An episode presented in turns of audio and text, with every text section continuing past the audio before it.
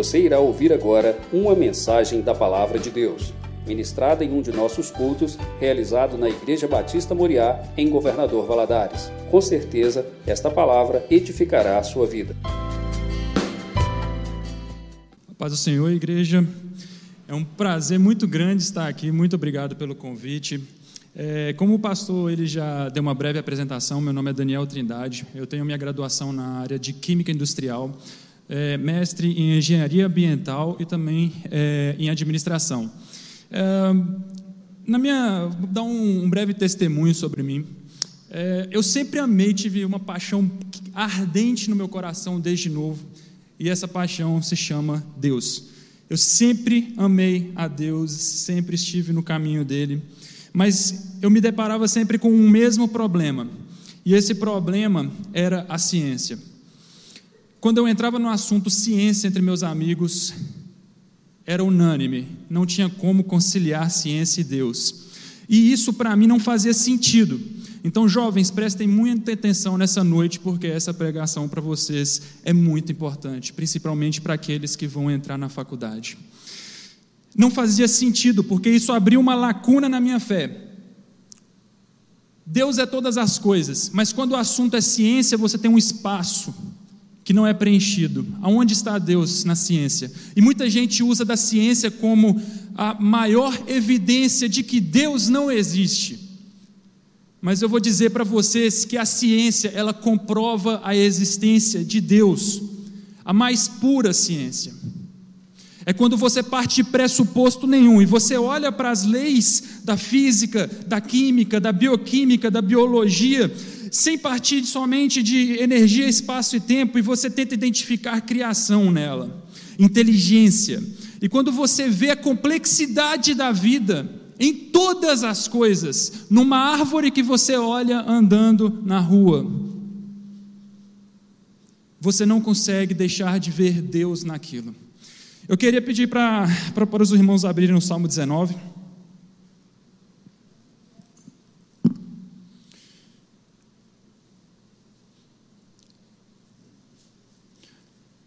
E o Salmo 19 ele diz o seguinte: Os céus proclamam a glória de Deus, e o firmamento anuncia as obras das suas mãos.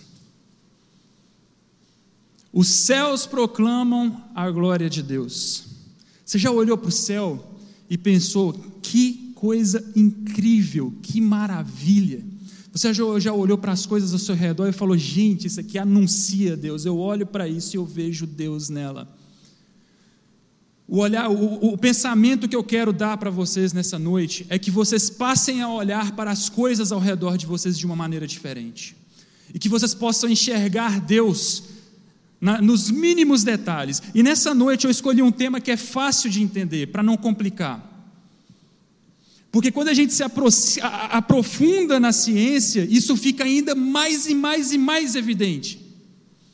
Quando nós estudamos a fundo como o nosso corpo funciona, como os animais funcionam, como o universo funciona, fica muito claro, porque você vê que é uma complexidade tão absurda, tão grande, para que eu e você tenhamos vida.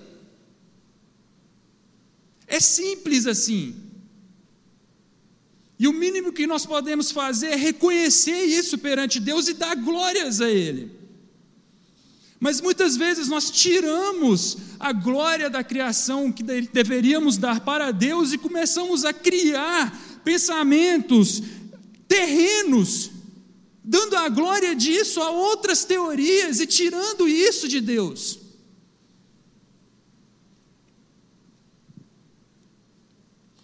Hoje eu escolhi o tema que são as aves, os pássaros. Eu gosto muito da área de, da aviação, e quando eu desenvolvo as minhas palestras e as minhas pregações, eu escolho sempre temas que eu consigo demonstrar Deus através daquilo. Então, muitas vezes eu escolho ali falar sobre a parte da astronomia, da física e etc. Muitas vezes eu escolho falar sobre o corpo humano, como funciona a nossa célula, como é, é produzida uma molécula de energia. E, e, tem diversos e diversos assuntos, mas o assunto de hoje eu escolhi é mostrar a criação através da complexidade por trás de um passarinho. E passem a olhar isso de uma maneira diferente quando vocês verem uma rolinha voando na rua. Vocês vão lembrar disso aqui. E eu quero que vocês olhem para ela com um olhar diferente. Realmente, isso aqui é uma obra do, do, do Senhor. Jovens, prestem atenção nisso. Isso é muito sério. E pais, se atentem também a isso. Um estudo realizado pelo Instituto Lifeway Research diz que cerca de 70% dos jovens abandonam a igreja no período de faculdade. Os pesquisadores constataram ainda que, na maioria dos casos, os jovens não têm a intenção de abandonar a igreja. Ou seja, quando seu filho está saindo de casa, ele fala assim: pai, eu não vou sair da igreja, fica tranquilo, eu vou me manter firme. 80% desses jovens que saem. 80% dos que saíram disseram que não tinham esses planos, mas diante do acesso a novas informações, passaram a discordar da educação teológica que receberam e verem a igreja como algo sem importância. Eu falo isso não por causa de um estudo que eu passei aqui para vocês. Eu falo isso porque eu vivi isso. Eu tive muitos amigos na universidade que abriram mão da sua fé. Falaram, Daniel, não tem como. Teve um amigo meu que, que ele seguiu para um, um, uma outra universidade, em outra cidade, eu fui para o Paraná. E quando a gente se encontrou nas férias, eu estava conversando com ele, cara, cara era da igreja, era firme e tudo mais. E aí, no meio da conversa, eu falei assim: e aí, como é que está o seu, seu relacionamento com Deus? Aí ele falou: ah, Daniel, não tem como, né? Eu falei: como assim não tem como? Eu falei: ah, depois que a gente entra na faculdade, a gente vê as coisas né, numa realidade diferente. Não tem como a gente continuar acreditando que as coisas foram daquela forma, né? Eu falei: gente, isso é algo muito sério.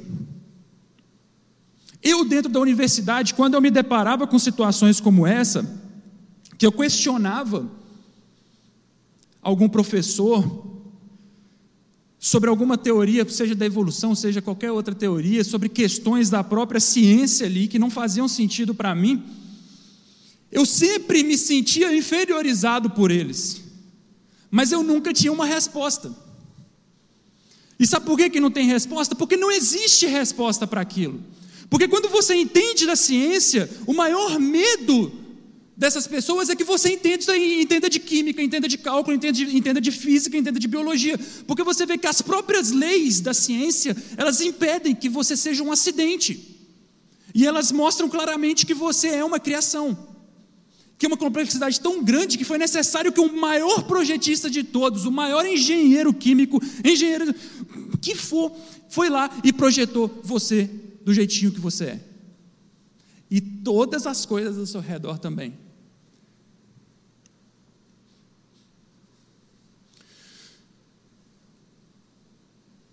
Então, como identificar um Criador? Vamos fazer um exercício rápido para a gente saber diferenciar quando algo é. existe uma ação inteligente, foi alguém que foi lá e projetou aquilo, ou quando foi algo ao acaso, um acidente.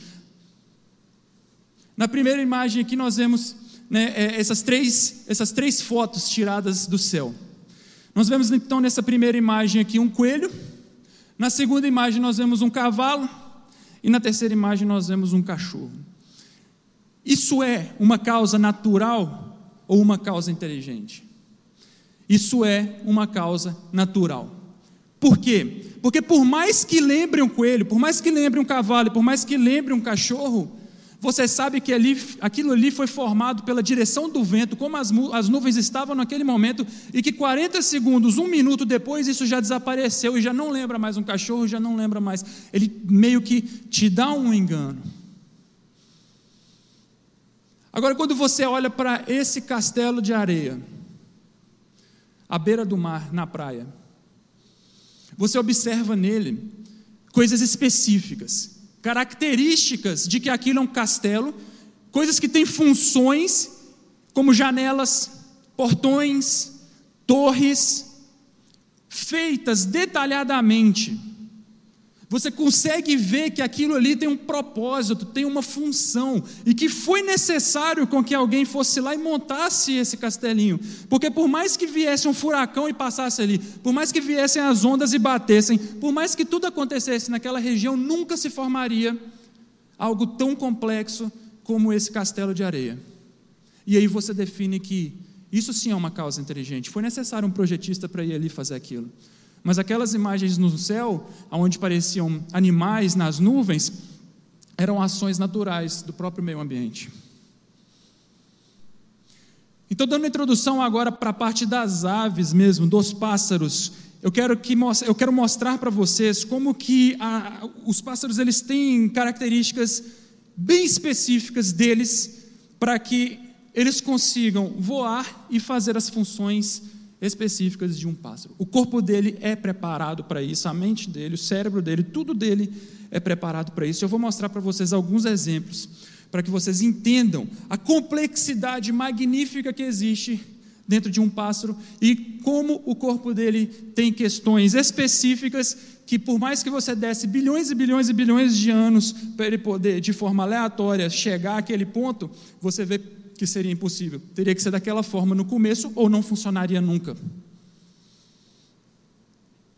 Então, começando pelos ossos né, do, dos pássaros, eles possuem uma diferença muito grande do osso humano.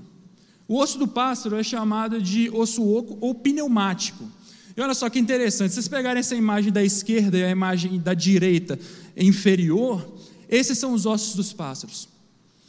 Todos aqueles espaçamentos que vocês estão vendo no interior do osso, aquilo é preenchido por ar. Já esse osso aqui na direita, na parte superior, esse é um osso humano. Olha como ele é rígido, olha como ele é denso, ele é pesado, ele é forte. Já o do pássaro não, o do pássaro é um osso que ele é oco por dentro, ele é cheio de ar. Isso é porque o pássaro precisa voar. Para ele voar, ele precisa ser leve. Quanto mais leve o pássaro for, mais me melhor vai ser o voo dele, menos energia ele vai gastar durante o voo. Ao mesmo tempo, ele precisa de uma resistência. Em determinados locais dos ossos deles, ele precisa de ter uma resistência maior. E sabe o que aconteceu ali? Eu acho que Deus devia estar projetando o pássaro. Ele falou assim: Olha, eu vou fazer um negócio aqui diferente dos humanos. Eu vou criar aqui um sistema de nervos nos locais específicos que ele precisa de maior resistência porque assim, ele vai ter uma resistência a impacto naqueles, naqueles locais, mas ao mesmo tempo eu não vou adicionar tanto peso. E aí ele fez um sistema de soldagem nos ossos dos pássaros, que aumentou a resistência, mas não aumentou o peso. Se o pássaro tivesse ossos igual aos seres humanos, eles não sairiam do chão, eles seriam pesados, não conseguiriam voar. Isso aqui é algo incrível, é incrível. Somente as aves, eles têm esse osso, que é chamado de quilha ou carena. Focando na imagem à direita, é esse osso que está no peito do pássaro, esse em azul. Se vocês olharem na imagem abaixo à esquerda, está vendo um T numa cor laranja? Aquilo ali é esse osso visto pela frente. Esse osso ele tem uma função espetacular. É única essa função. Essa função serve para poder segurar toda a musculatura que faz a movimentação das asas do pássaro. Ele é um osso específico para isso, e a musculatura ela sai e entrelaça, ela faz um sistema de polia, que nessa imagem acima você vê que o sistema de polia está lá, olha como é que o, o, o músculo ele vai entrelaçando entre o osso. E é isso que faz o batimento das asas dos pássaros funcionarem de uma forma tão perfeita ele é entrelaçado, ligado a um osso específico que só eles têm, e que se não fosse assim, esse osso não tivesse ali desde o início, o pássaro não conseguiria voar. Tinha que estar aquele osso ali desde o início, senão ele não movia as asas dele. O bater da asa na angulação certa, do jeito certo.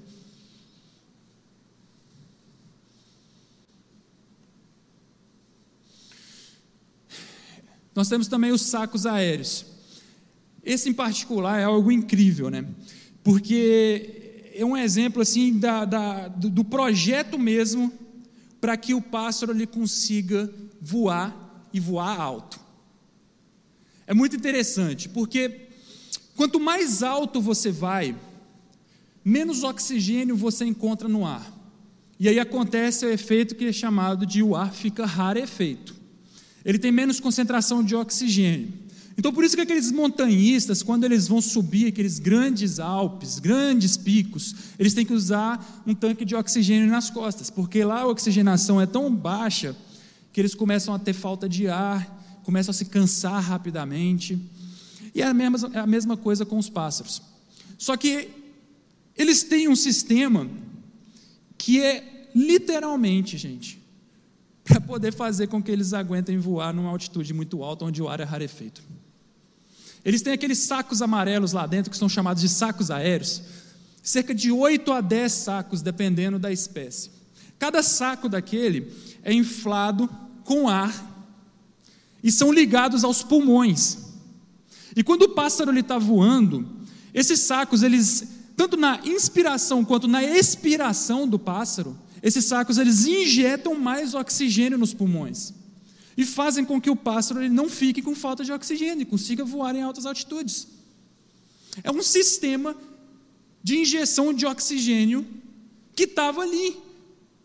E ele infla e consegue se encaixar perfeitamente dentro dos órgãos, ali, ele encostado ali nos órgãos. Ele não empurra as coisas para o lado e sai rasgando o pássaro todo. Não, ele está no jeitinho, no lugarzinho. Ele infla. E aí, na hora que o pássaro está respirando, ele está injetando mais oxigênio e o pássaro consegue manter o seu voo sem se cansar. Isso é importante porque as migrações exigem que os pássaros eles voem muito. Eles também têm essa, essa membrana chamada membrana nictitante. Isso é algo maravilhoso também. Porque quando eles estão voando em altas altitudes, muitas vezes eles pegam chuvas, pegam neve, pegam ar gelado que resseca todo o olho. E aí eles têm uma membrana na frente do olho deles, o qual fecha quando é necessário, é, é basicamente um limpador de para-brisa natural. É feito para aquilo. É uma função, é proteger o olho do pássaro para que o pássaro não fique cego e ele consiga enxergar enquanto voa. É específico para isso.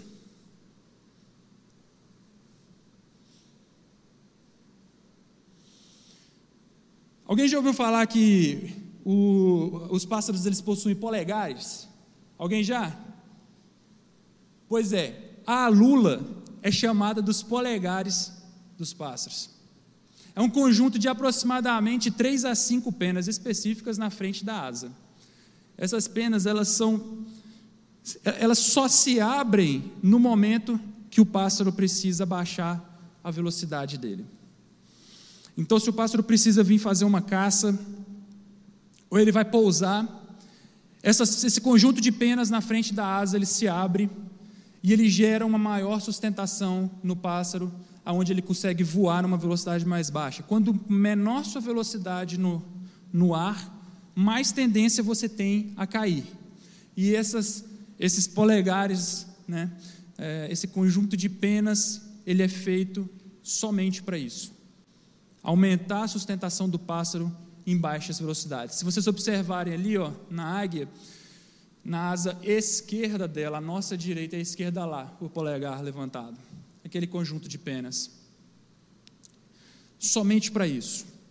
E isso é tão incrível às vezes a gente pode olhar e falar assim, não, de repente isso aí é uma coisa normal, mas é tão incrível que o próprio ser, ser, ser humano, ele se bioinspirou em projetar isso na aviação moderna.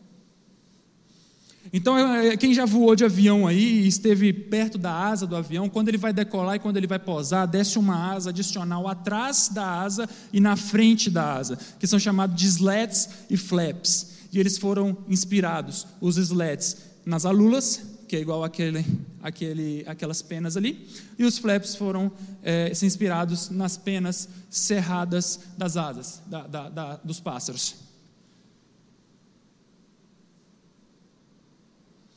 O vórtice de ponta de asa, isso é um negócio, é, é, é algo assim incrível para demonstrar a inteligência que o pássaro tem para poder usar até de alguns artifícios que acontecem no externo e não no interno dele.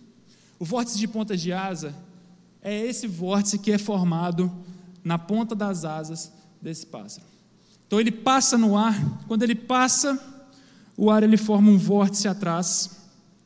Esse vórtice ele sai debaixo da asa e vai para cima da asa e depois vira um, um furacão ali. Isso é muito importante, porque isso explica uma questão que muita gente é, não sabe, que é, por exemplo, quando os pássaros eles vão migrar e voar longas distâncias, eles voam em formação. E vamos entender o que, que é essa formação?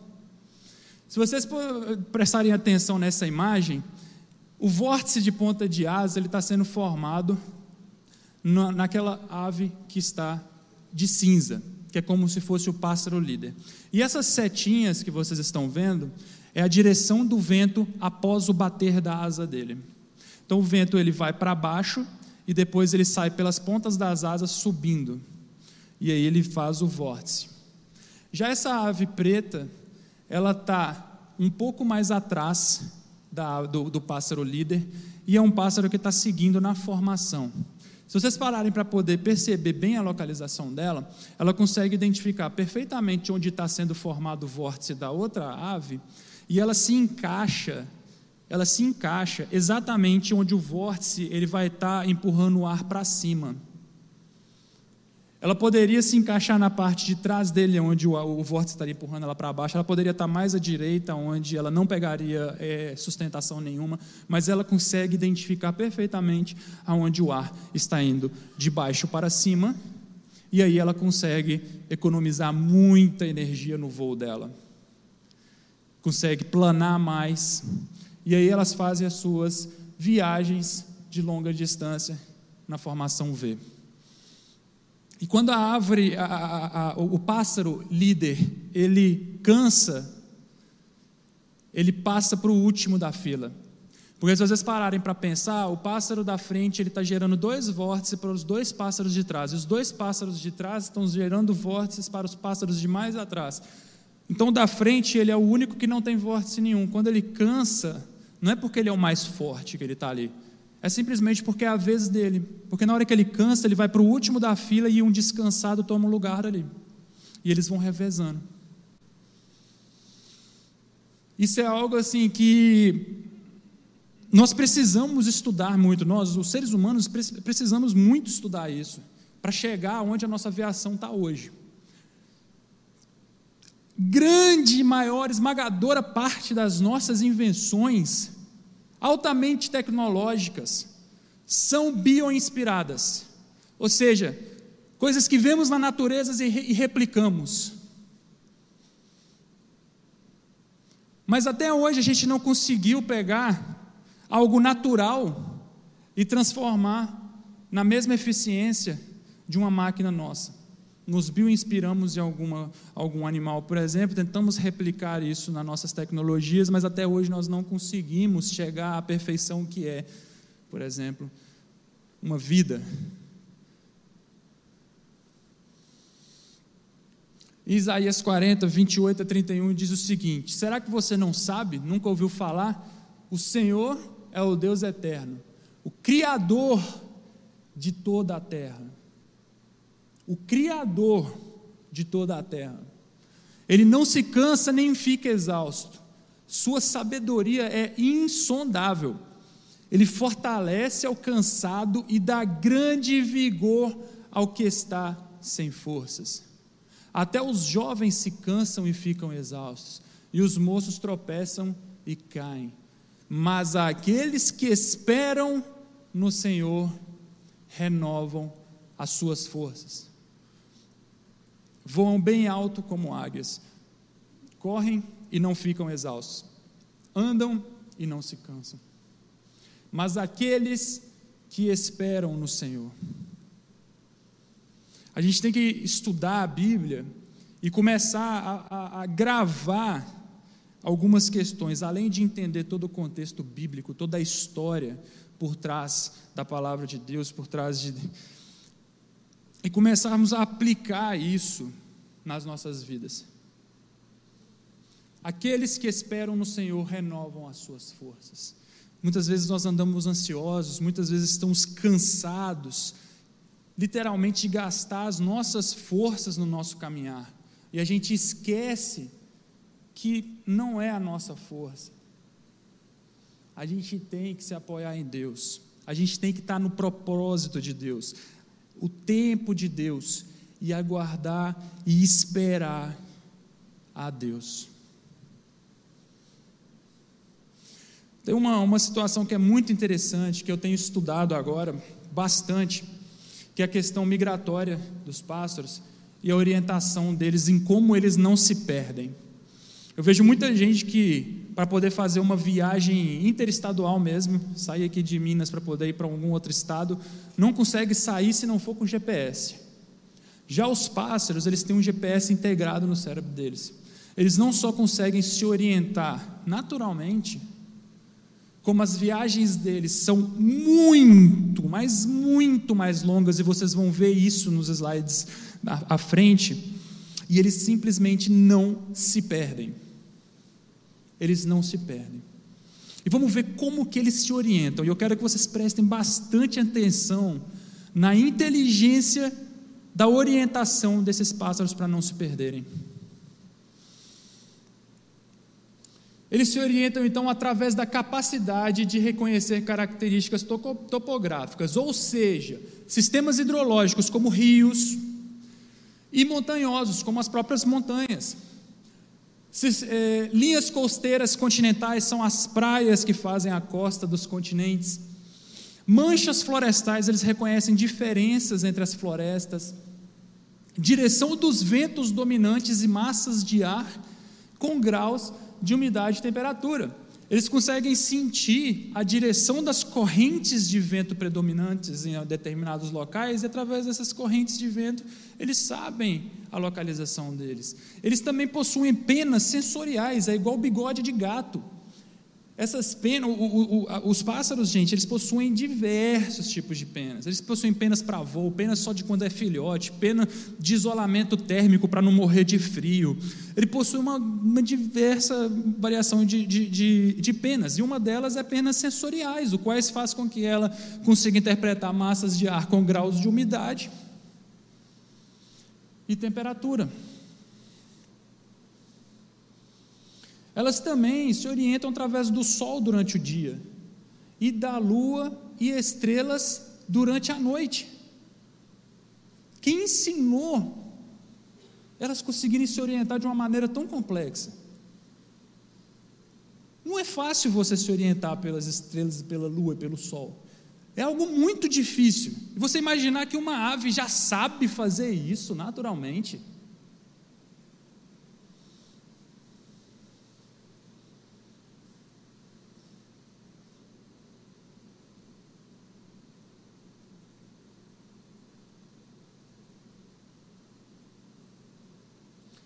Através do campo magnético da Terra. Então, no centro da Terra, no centro do planeta, nós temos uma esfera sólida de ferro e níquel. Essa esfera, no centro da Terra, ela gera um campo magnético. É como se fosse um imã lá. E esse campo magnético ele é invisível para a gente, mas as aves elas conseguem ver esse campo magnético. E elas sabem aonde está o norte e o sul leste e oeste. Elas possuem uma bússola integrada no cérebro delas, está inserido lá, desde que elas nasceram. A gente precisa de GPS, a gente precisa de bússola mesmo para apontar o nosso norte. E elas já têm tudo isso integrado. Está vendo isso aí? Isso é o cockpit de um, de um avião. Olha quanta coisa tem nesse cockpit para que eles consigam voar. É um mundo de informação. Dois pilotos, um monte de tecnologia, GPS, indicador de tudo que vocês imaginarem, controles. E ainda assim tem muito avião que na hora que perde energia, por exemplo, tem alguma falha, acabou. Se perdeu, perdeu. A ave ela não só tem já tudo isso dentro delas, como está muito mais avançado do que a gente. Muito mais. A gente não consegue chegar, por mais que, tem, que tente, tente, tente, tente, não vamos conseguir chegar na perfeição. A perfeição da criação.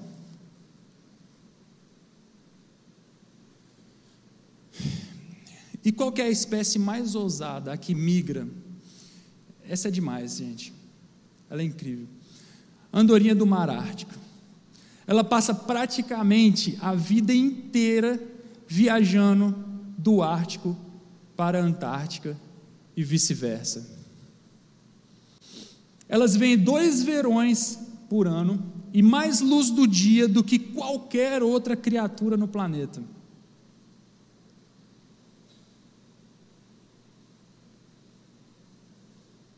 Em um período de 30 anos, esse pássaro voa o equivalente de três vezes ida e volta até a Lua. Não só foi como voltou, três vezes, até a Lua. E um pássaro desse tem uma estimativa de vida de 32 a 35 anos. Olha quanto que esse pássaro voa, gente. É muita coisa.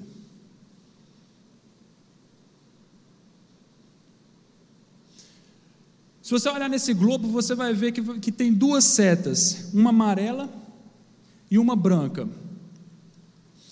A seta em amarelo é a migração na primavera, e a em branco é a migração no outono. Por que, que são caminhos diferentes? Na branca você tem uma viagem direta sobre o oceano que vai reta e rápida. Já na amarela você tem uma viagem que vem beirando as costas, é dividida por dois, também beirando a costa ali na, no, na América. E é bem mais devagar. O porquê disso? Em amarelo é a migração na primavera, em branco a migração no outono. Então, quando elas estão indo lá para o norte, elas estão grandes e estão indo reproduzir e em busca de alimento. Quando elas chegam lá, elas têm filhotes, esses filhotes ficam um tempo lá e depois têm que voltar. Só que os filhotes, eles são fracos, eles não conseguem voar, eles não sabem voar bem, eles não têm resistência que um adulto tem, e aí eles têm que fazer um caminho diferente, descansando. Então, na ida, eles vão duas vezes mais rápido que na volta. Então, além deles cruzarem o globo, viajarem o tanto que elas voam, elas ainda sabem fazer mais de um caminho. Como se já não bastasse ser algo tão difícil, porque você voar e ao mesmo tempo você tem a rotação da Terra, tão fácil de você se perder, longos períodos, cansaço, aquela confusão.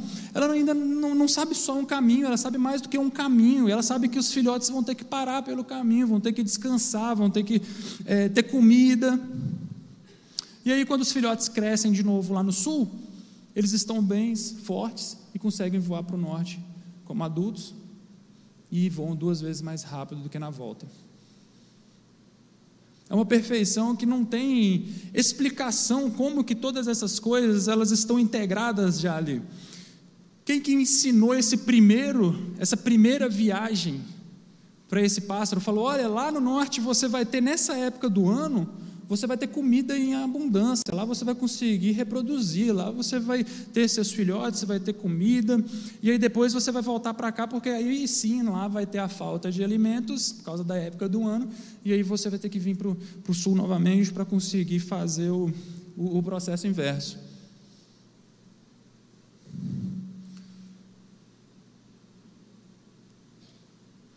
É possível então que a ciência e a fé andem juntos? Religião, religião dos vencedores do Prêmio Nobel entre 1901 e 2000. Quando alguém te perguntar, quando alguém perguntar para vocês se ciência e fé andam juntos, e quando eles virarem para vocês e falarem assim, quem é você para poder estar questionando uma coisa dessa? Deus não existe. A gente entra na faculdade e sabe que dentro da faculdade a gente tem acesso a novas informações, tecnologias, e isso mostra que Deus não existe. Lembrem disso aqui, ó. 65,4%, 427 prêmios foram de cristãos. 21,1%, 138 de judeus. 10,5%, 68 ateus, agnósticos e livres pensadores. Nós temos mais de 85%.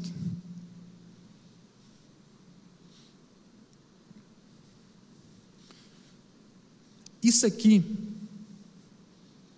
ninguém vai mostrar para vocês. E é isso aqui que vocês têm que parar para perceber, porque um cara que faz um, uma invenção, uma descoberta, ou seja, o que for, a ponto de ganhar um prêmio Nobel, esse cara não é qualquer um. Isso aqui não é mostrado. Então, J.J. Thompson ele falou o seguinte: a verdade que é enfatizada por cada avanço da ciência é que grandes são as obras do Senhor. Ele foi um físico e matemático, ele ganhou o Prêmio Nobel de Física em 1906. Ele soube reconhecer a obra da criação. Grandes são as obras do Senhor.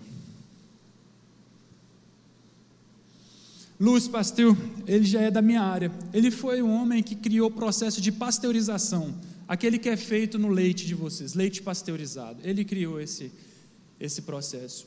E ele falou o seguinte: pouca ciência nos afasta de Deus, muita nos aproxima. Gravem isso. Se vocês não tiverem olhar crítico, se vocês aceitarem todas as primeiras informações que lhes são dadas e vocês tomarem isso como a verdade e nunca questionarem, você vai ser uma pessoa que vai fazer parte dos 70% que abandonam a fé quando estão dentro da igreja, quando estão na universidade. A maré de dentro da universidade é contrária aos cristãos. Você tem pessoas lá dentro, e eu falo por experiência própria, que, te, que tem problemas pessoais com Deus e que o objetivo deles é fazer com que alunos que estejam lá percam a sua fé em Deus não é porque ele tem evidências de que Deus não existe, é porque ele tem problemas pessoais. E o objetivo dele é fazer com que nós abandonemos nossa fé também. Eu já lidei não com uma pessoa que foi assim, mas mais de uma. Vai depender muito de vocês que estão entrando na universidade, que estão estudando no ensino médio, qual que vai ser o posicionamento de vocês. Não vai ser papai que vai fazer vocês tomarem as decisões. Vão ser vocês mesmos que vão ter que ir atrás, vão ter que batalhar e vão ter que ter o apoio espiritual de alguém.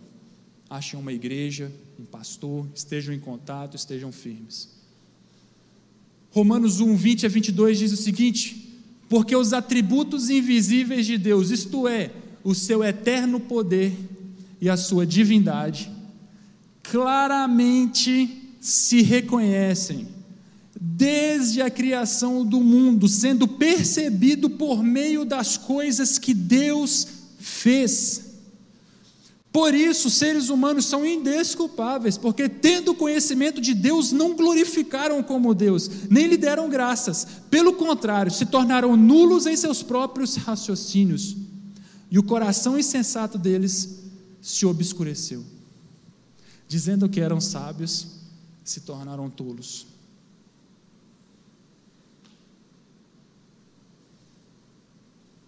Vocês estão reconhecendo? Ou vocês são cristãos que veem em Deus somente no domingo à noite?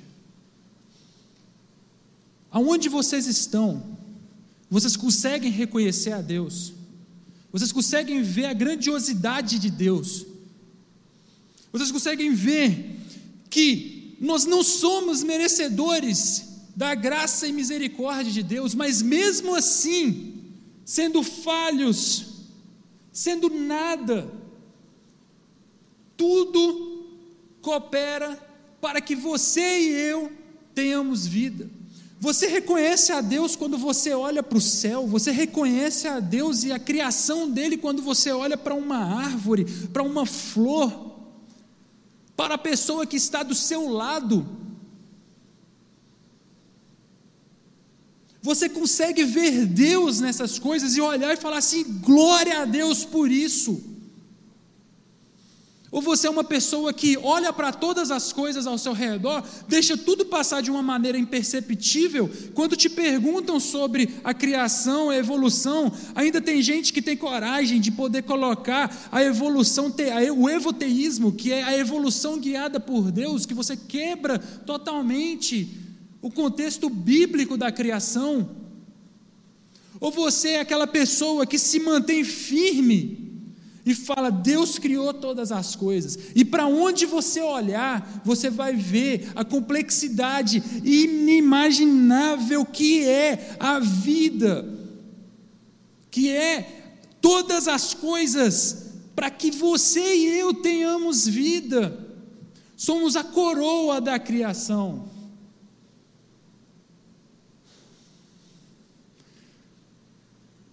Nós precisamos parar de viver as nossas vidas de uma maneira robótica, dia após dia, fazendo as mesmas coisas. Muitas vezes que eu converso com pessoas, eu vejo assim, e aí, como é que está seu relacionamento com Deus? Ah, tá, tá bom, tá bom. Quantas vezes você ora por dia? Já me olha. Ah, na hora do almoço ali, né, faço minha oração rapidinho e tal. Quantas vezes você dedica para poder estar tá, tá no seu trabalho lá, para poder fazer suas coisas que você tem que fazer? Agora, quantas horas você dedica para poder estudar a palavra, para poder meditar? Para poder orar. E aí você vê onde estão as suas prioridades. Realmente, será que minha prioridade está sendo Deus? Tanta gente que eu vejo que não faz isso. Que falam que a prioridade é Deus, mas na prática é outra coisa. Ah, tenho minha família, tenho meu trabalho, tenho isso, tenho aquilo. Gente, se você não tiver Deus, esquece Esquece.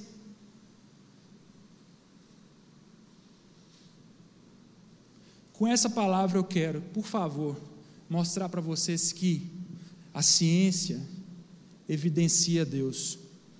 E se alguém virar para vocês e falar o contrário, vocês já têm um argumento para poder falar com eles, que é sobre os pássaros. Alguns exemplos algumas ideias para poder argumentar. Mas o mais importante é que vocês carreguem isso para todas as outras áreas, de questionar, de poder descobrir como as coisas funcionam. Acredito que aqui deve ter algumas pessoas das áreas da ciência mesmo, como químicos, biólogos, próprio pastor médico, que sabem como é complexo a vida É muito ruim quando você tira a glória que deveria ser dada a Deus e dá essa glória de mão beijada a alguma outra questão. Há cientistas famosos, nossa, ele é muito inteligente, ele descobriu isso, ele descobriu aquilo, aquele cara é um gênio, ele fez uma teoria. A própria teorias, ah não, somos frutos da evolução, tudo aconteceu ao acaso. Eu era uma ameba e aí foi evoluindo, evoluindo com o passar dos anos, com o passar dos anos, passar dos anos, através de processos aleatórios, não guiados e simplesmente com o tempo. Ou seja, você é sorte. Você não é sorte. Poderia passar uma noite inteira aqui, uma semana inteira, fazendo palestras e palestras e palestras e palestras, só demonstrando evidências dentro da ciência que faz de encontro com a Bíblia, que comprovam a existência de um Deus, um Deus maravilhoso, um Deus grandioso, algo que não dá para medir. Isso que eu mostrei para vocês foi um assunto superficial. Quando você entra em aspectos de cálculos químicos, da biologia, é algo que chega a dar brilho nos olhos. É algo magnífico, é incrível. Jovens, eu vos escolhi porque sois fortes. Quem vai determinar quem vocês serão no futuro é somente vocês. Os seus pais vão dar a educação de vocês. Mas chega um certo ponto que vocês vão ter que caminhar com a perna de vocês. esse futuro, quem vai escrever essa história, vai ser vocês. Dentro da universidade, principalmente quando saímos da nossa cidade para morarmos longe dos nossos pais, é nos apresentado de bandeja um mundo inteiro. É muito fácil você se perder, é muito fácil você se desviar. E a vontade de querer experimentar o que você nunca experimentou é muito grande. Mas lembrem no que eu vou falar para vocês hoje. Eu conheço muita gente, muita gente que foi por um caminho, por querer conhecer como era, se perderam nesse caminho, perderam anos da vida deles, fazendo o que não devia, para depois de muito tempo, alguns deles conseguirem se encontrar novamente com Deus e colocar a vida deles no trilho novamente. Às vezes vocês pedem para Deus falar com vocês, mas muitas vezes não vai vir uma voz do além falando com vocês. Pode ser um pastor que chega em vocês e fala. Pode ser uma aula que vocês estão tendo aqui na igreja, que essa aula foi direcionada para você. Pode ser alguém que foi convidado aqui, que veio trazer uma palavra para vocês. Deus fala de diferentes maneiras. Se mantenham firmes, vão atrás das respostas, vocês vão ver que as coisas não são como lhes é apresentada de primeira mão. E se vocês queimam por Deus, vocês não só vão entender, como vão querer pegar e mostrar para os outros jovens dentro da universidade isso que vocês estão enxergando. Não caiam na tentação. Não se deixem enganar não vão pelo caminho mais fácil. Se os seus pais te ensinaram alguma coisa, é porque eles te amam muito e eles sabem de muitas coisas. Muitas vezes eles já viveram o que eles estão falando para vocês evitarem de provar um dia. Ou muitas vezes eles conhecem gente que já fizeram isso e viu onde deu. Eles querem o melhor de vocês. Não façam parte dos 70%. Quando a gente fala 70%, é a cada 10 cristãos que entram, sete deles abandonam a sua fé. Por que sete abandonar a fé de cada 10? É um valor assustador.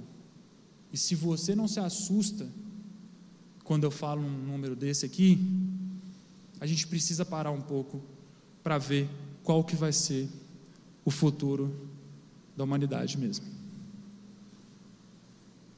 Porque quem tem sua fé formada já é adulto aqui, sabe que um dia vai partir. E a juventude que está aqui hoje, que vai estar tá aí pregando, que vai estar tá andando nas ruas, é algo sério. Nós precisamos dar um enfoque na área dos jovens, dos adolescentes e das crianças. É algo que está desesperado por ajuda. Nós precisamos de pessoas para mostrar um lado da moeda que não nos é apresentado. queria fazer uma oração, pastor, pode? Encerrando já, tá? Fechem os olhos. Senhor Deus, nós te glorificamos, te agradecemos, meu Deus, por esse momento, por essa palavra. Como muitas vezes eu falo com o Senhor em particular, a cada local que eu vou, a cada palavra que eu preparo, a cada palestra que eu faço, eu acredito que eu sou o que mais aprendo.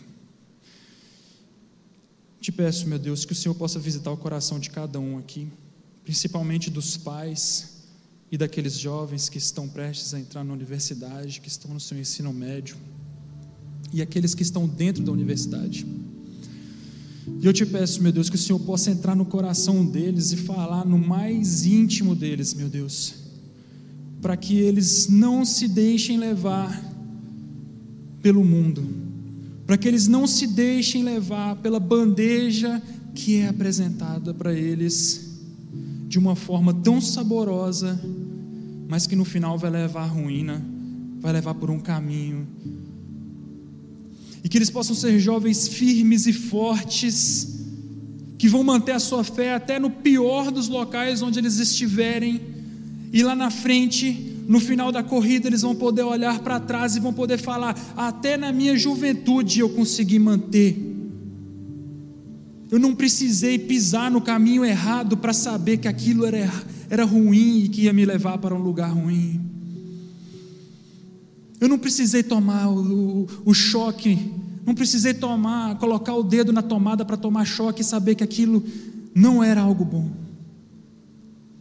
Mas pelo contrário, o amor pelo Senhor possa queimar nos corações deles e de cada um aqui dentro da sua igreja, cada dia mais. E que não somente através da tua história, que é maravilhosa dentro da palavra, e não somente pelos tantos momentos que sentimos a tua presença, mas que agora também, através de olhar a todas as coisas ao nosso redor, a própria criação, a própria ciência, os próprios animais, e possamos glorificar o teu nome. Porque o Senhor é o autor de todas as coisas e todas as coisas foram feitas para que eu, para que cada um de nós tenhamos vida. Te glorificamos, meu Deus, porque as tuas misericórdias se renovam em nossas vidas a cada manhã, e o Senhor não nos olha por merecimento, o Senhor simplesmente nos ama não tem como comprar o teu amor, não tem como merecer o teu amor, a gente só recebe, a gente ganha. Mínimo que podemos fazer é reconhecer isso, é glorificar o teu nome, reconhecer a obra das tuas mãos. Os céus declaram a glória de Deus e o firmamento anuncia a obra das suas mãos. Nos mostre, meu Deus, cada dia mais, cada dia mais, cada dia mais o teu amor possamos ver o Senhor aonde quer que formos possamos levar isso a outras pessoas também. Que toda honra e toda glória seja dada ao teu nome sobre todas as coisas. Somos totalmente dependentes de ti, necessitados da tua graça e nada somos sem ti. te agradeço, meu Deus, por essa noite, por cada vida aqui. Em nome do Senhor Jesus. Amém.